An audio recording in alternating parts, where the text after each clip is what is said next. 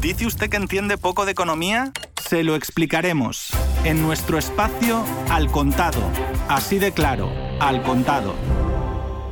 Hola, bienvenidos. Les habla Javier Benítez. Explotación, utilización de una persona en beneficio propio de forma abusiva, especialmente haciéndola trabajar mucho y pagándole poco. Es algo que nos suena habitualmente y desgraciadamente desde hace mucho tiempo. No sé si esto se trata de una suerte de esclavitud moderna o si la esclavitud nunca desapareció y ha estado solapada, pero para eso está aquí, para explicarnos todo esto, el economista José Luis Carretero Miramar. José, bienvenido a Radio Sputnik. Esto de la explotación se está viendo, por ejemplo, en sectores y que está en el tapete últimamente de los conocidos como riders, ¿no? Eh, se ha denunciado que plataformas como Globo se ahorran más de 100 millones de euros en cotizaciones utilizando precisamente a riders como falsos autónomos. José, bienvenido, ¿cómo estás? Hola, buenos días. Hombre, yo sí, es, es, bastante evidente. Vamos a ver, lleva ya más cerca de una década poniéndose de moda la figura del falso autónomo, es decir, de hacer pasar como trabajadores autónomos a lo que realmente son trabajadores por cuenta ajena. Esto se ha utilizado en muchos sectores, incluso hay sentencias del Tribunal Supremo Español ya relativas a, a 1986 con respecto a los radiomensajeros, etcétera. Es algo que se ha ido expandiendo cada vez más, en las llamadas zonas grises del derecho del trabajo, en las que no queda claro si se tiene que aplicar el derecho del trabajo u otras formas de derecho. ¿no? Entonces, lo que hacen las empresas es aprovechar para dar de alta como trabajadores autónomos a quienes realmente son trabajadores por cuenta ajena y, por lo tanto, aprovechar para no cumplir determinados derechos que tendrían como trabajadores por cuenta ajena, como sería, por ejemplo, las vacaciones pagadas, el derecho a la negociación colectiva, el derecho a la limitación de jornada, etcétera, etcétera. Esto, además, se ha puesto últimamente muy, muy de moda en relación con todo lo que se llama la economía colaborativa, es decir, todas estas nuevas plataformas, tanto de riders como de otro tipo de trabajadores, como los conductores de Uber, etcétera, son trabajadores que se supone que trabajan como autónomos porque se supone que la plataforma colaborativa en sí, ya sea Deliveroo, Globo, Uber, etcétera, no es realmente una empresa de transportes, por ejemplo, de transporte de mercancías o distribución, sino que se plantea, o esto es lo que plantea la plataforma, que lo que realmente es es una especie de marketplace, un mercado virtual, donde personas particulares, ya sean transportistas y ya sean consumidores, intercambian sus servicios entre ellos. Por lo tanto, la plataforma lo único que haría es establecer ese espacio donde estos actores económicos, que serían los riders, por ejemplo, en este caso, y los consumidores, intercambiarían directamente sus servicios sin intervención de la plataforma. Por lo tanto, estas personas que intervienen en ese marketplace son directamente trabajadores autónomos por un lado, consumidores particulares por el otro. Esto, sin embargo, luego no es tan cierto. Es decir, lo que nos encontramos es una situación en la que estos trabajadores de las plataformas, o estos trabajadores, estos riders de las plataformas, lo que están haciendo es actuar como trabajadores por cuenta ajena realmente.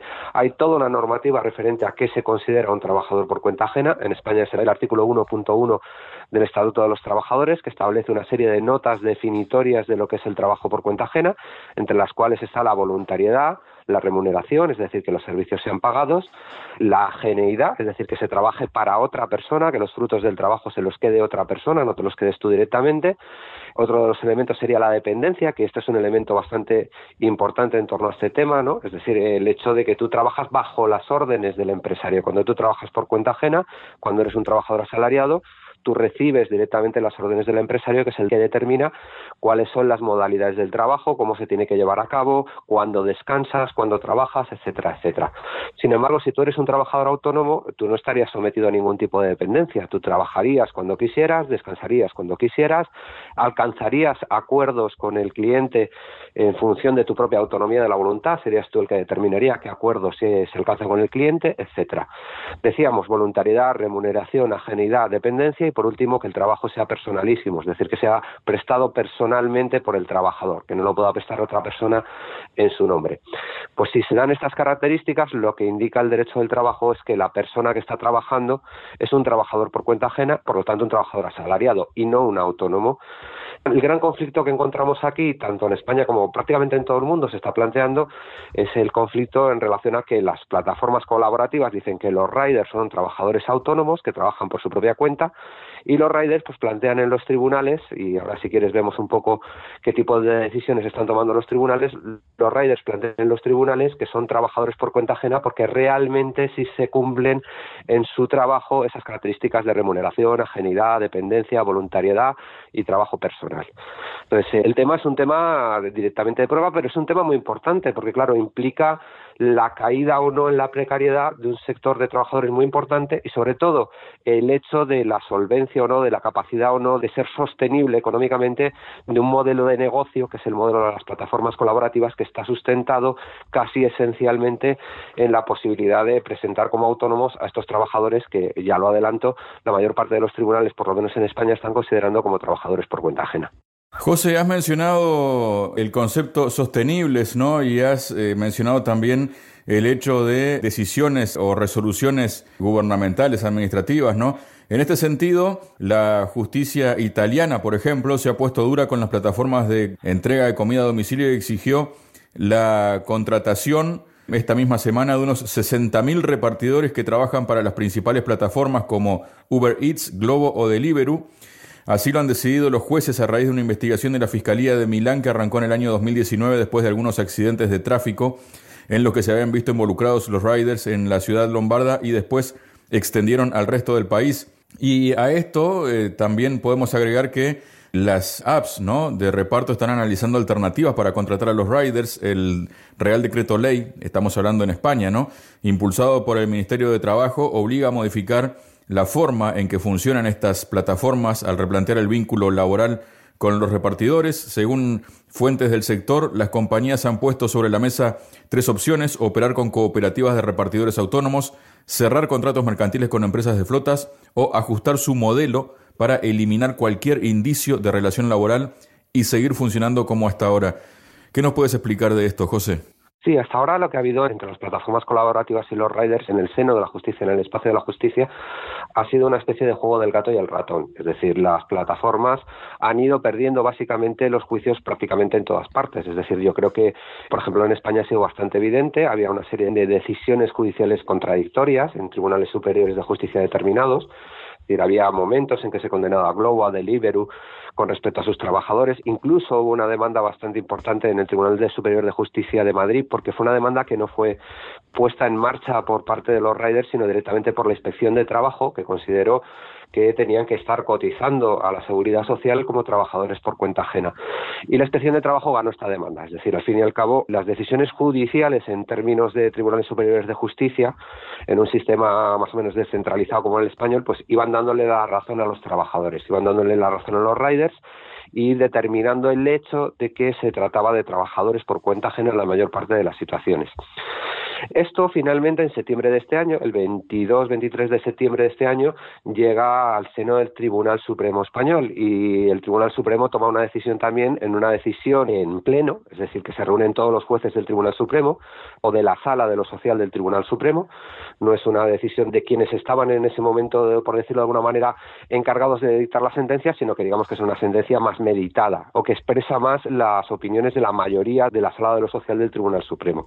Entonces, en esta decisión de la Sala de lo Social del Tribunal Supremo en pleno, lo que se hace es determinar también con respecto a Globo, un caso relacionado con Globo, que se trata de nuevo de trabajadores por cuenta ajena, es decir, que los riders son trabajadores por cuenta ajena, que tienen que estar en el régimen general de la seguridad social, que tienen que tener su derecho a vacaciones, que tienen que tener su derecho a la negociación colectiva, que tienen que tener sus cuadros de retribuciones, etcétera, etcétera.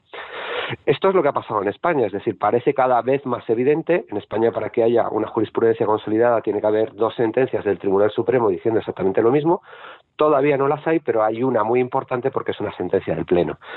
Esto es lo que ha pasado en España. En otros países pues ha pasado cosas muy parecidas. Por ejemplo, ya no con los riders, pero con respecto a los conductores de Uber, que tienen más o menos la misma problemática, pues ha habido una sentencia, yo creo que en este mes pasado, del Tribunal Supremo Británico en relación con los conductores de Uber de la ciudad de Londres. Es decir, eh, yo creo que judicialmente estas decisiones se reiterando un poco en todos los países. Ha habido decisiones controvertidas, ha habido decisiones contradictorias, pero conforme los casos van subiendo hacia arriba, pues se va pronunciando más tribunales cada vez más importantes en relación con esto. ¿no?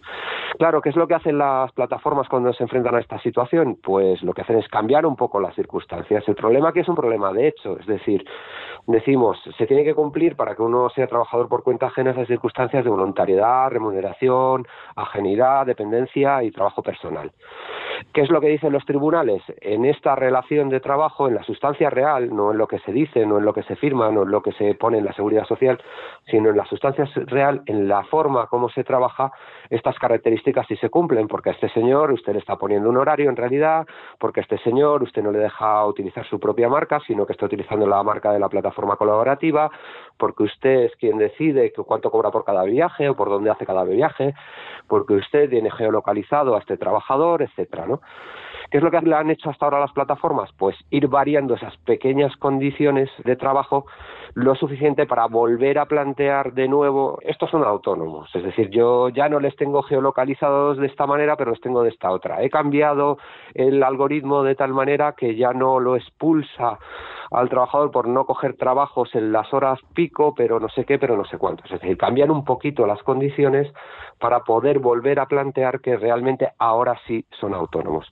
Y de nuevo, una y otra vez, los tribunales pues les están quitando la razón. Entonces, ¿qué es lo que nos encontramos? Una circunstancia en la que va a tener que haber una regulación de algún tipo y una situación en la que los tribunales superiores les están quitando la razón a las plataformas colaborativas. Es decir, que la regulación parece evidente que pasa por considerar como trabajadores por cuenta ajena a los riders, pero veremos que a lo mejor probablemente con algún tipo de especialidad, yo creo que es un poco lo que están negociando ahora, por ejemplo, respecto a la regulación española. ¿Qué tipos de especialidades, qué tipos de circunstancias habrá que tener en cuenta en esa regulación específica para riders y para trabajadores de plataformas colaborativas? Pues está ahí un poco la discusión, yo creo. Luego ha habido algún elemento que las plataformas colaborativas han utilizado con un ímpetu propagandístico muy fuerte, como por ejemplo el referéndum que se realizó muy recientemente en California, donde se le preguntó a los electores si debían de considerarse a los riders trabajadores por cuenta ajena o por cuenta propia y que ganaron las plataformas colaborativas porque la mayoría de los votantes estableció que debía de ser trabajadores por cuenta propia. Pero que bueno, son elementos que son difícilmente luego casables con la propia legislación de derecho del trabajo y por lo tanto los propios riders han vuelto de nuevo a poner, independientemente de ese referéndum, sus correspondientes demandas, etcétera, etcétera, que tendrán que verse de nuevo ante la justicia estadounidense, hasta la justicia californiana. Con lo cual, lo que creo que es cada vez más evidente es que va a tener que haber una regulación y que esa regulación al fin y al cabo lo han arrancado pues las luchas sindicales y las luchas de los riders para conseguir más derechos. Increíblemente se ha conocido, José, que en Tarragona ha habido una marcha hace unas semanas en desacuerdo justamente con esta ley de los riders. Ellos se quejan de que si pasan a ser asalariados eh, ganarían menos dinero. ¿Cómo ves esta situación? ¿Es como una suerte de síndrome de Estocolmo? ¿Cómo lo ves? Sí, además es que nunca llueve a gusto de todos. Es decir, es verdad que en esas circunstancias, en las plataformas colaborativas, puede estar trabajando en un momento determinado gente a la que le pueda interesar a nivel económico esa situación de trabajador por cuenta propia, ¿no? Y luego hay que tener en cuenta que muchas veces estas plataformas también están manejadas y manipuladas por las plataformas colaborativas que, digamos, igual que hay sindicatos que todo el mundo sabe, se han calificado en España por lo menos siempre de sindicatos amarillos, en el sentido de que son el sindicato que organiza la propia empresa para no tener problemas laborales, ¿no? Yo creo que muchas veces pasan estas cosas también, es decir, que el problema fundamental aquí es que nos encontramos con una plantilla muy, muy precaria, con una serie de gente en unas condiciones laborales muy malas, que probablemente en algunos casos están, digamos, compartiendo trabajo en otros espacios, en otros trabajos, etcétera, y bueno, pues eh, obviamente la gente en situación de precariedad también muchas veces pues toma esas circunstancias que te llamar de síndrome de Estocolmo, ¿no? Es decir, se plantea que a lo mejor si le cae bien al dueño de la plataforma, pues le va a ir mejor que si intenta reclamar sus derechos laborales.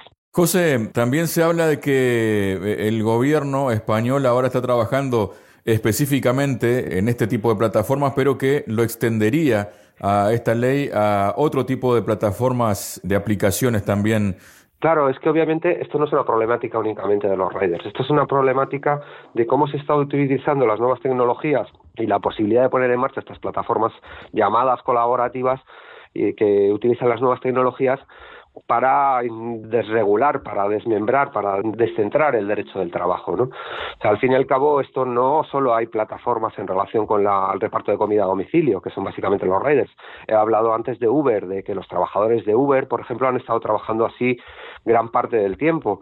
O, pero se puede hablar también de plataformas que hay un poco por todo el mundo, pues yo que sé, de servicios a domicilio, de mecánicos, de pequeñas, que se llama quiñapas, es decir, pequeñas obras domésticas, plataformas incluso colaborativas en el mundo de la traducción, de los trabajos editoriales, e incluso están llegando hoy en día al mundo del derecho, es decir, a los propios abogados que están trabajando también en todo ese sector que ahora se llama legal tech, que está muy relacionado precisamente con la emergencia de nuevas plataformas que tienen a sus abogados o a sus abogados asociados que también son supuestamente autónomos, pero no se sabe hasta qué punto pueden negarse o no negarse a llevar un caso en un momento determinado, etcétera, etcétera.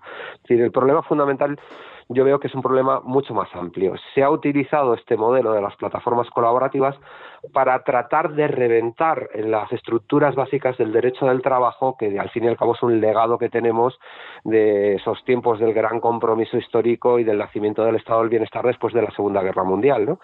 Entonces, en ese proceso de intentar romper el derecho del trabajo, de intentar desmembrarlo, desestructurarlo, pues se ha utilizado esta mecánica de utilización de las nuevas tecnologías de una manera en la que el, problema fundamental aquí tendremos que ponerlo encima de la mesa. Es decir, Uber, eh, hasta muy recientemente, yo creo que, de hecho, hasta hoy en día, sigue sin dar beneficios como tal, como modelo de negocio. Su modelo de negocio es básicamente una especie de apuesta a que tarde o temprano sus competidores, como pudieran ser los taxistas de las ciudades, se rendirán ante el hecho de que ellos tienen un modelo de negocio donde, utilizando estos mecanismos de trabajo mal pagado, de trabajo precario, pueden quedarse con el mercado porque van a tener menos costes.